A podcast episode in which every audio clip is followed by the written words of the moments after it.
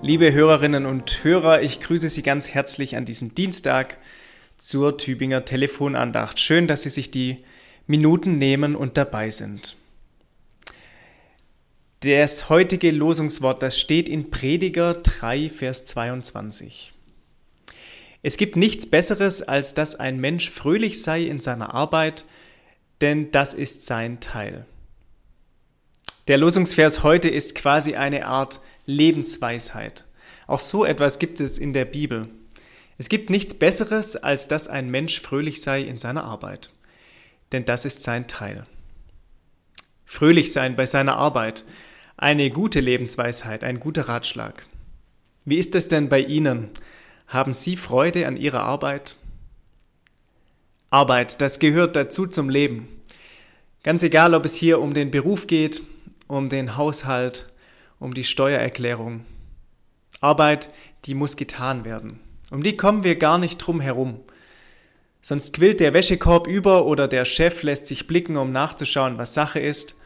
Oder das Finanzamt fragt nach, wie es denn mit der Steuererklärung denn eigentlich aussieht arbeiten. Gerade hier im Ländle scheint das doch in unseren Genen zu liegen. Schaffen, schaffen, im Garten, im Haus, am Auto, im Beruf.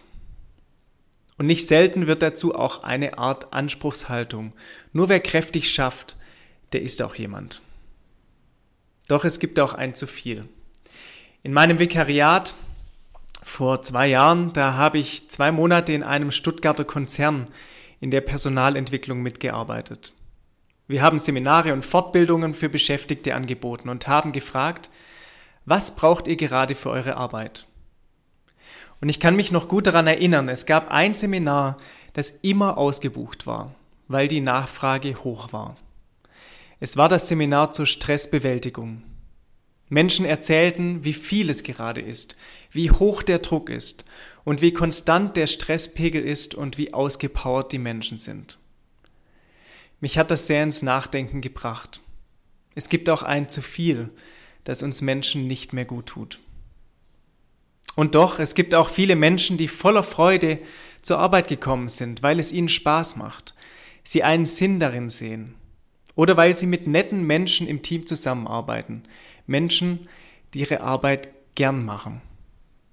Es gibt nichts Besseres, als dass ein Mensch fröhlich sei in seiner Arbeit, denn das ist sein Teil, spricht der Prediger in diesem Buch.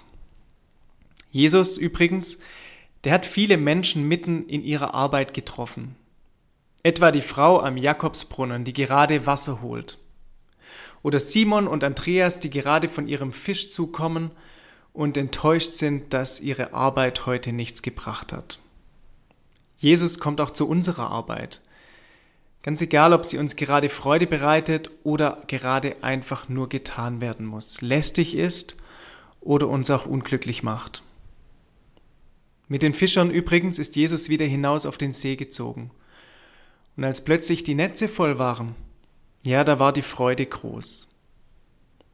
Manchmal sind sie da, diese Freudenmomente in unserer Arbeit, egal im Beruf und in der Hausarbeit oder in den sonstigen Arbeiten, die wir zu tun haben. Es gibt nichts Besseres, als dass ein Mensch fröhlich sei in seiner Arbeit, denn das ist sein Teil. Diese Freude, solch eine Freude wünsche ich Ihnen heute an diesem Tag. Bleiben Sie behütet und gesegnet. Ihr Pfarrer Clemens Hansmann aus Blitzhausen-Dörnach.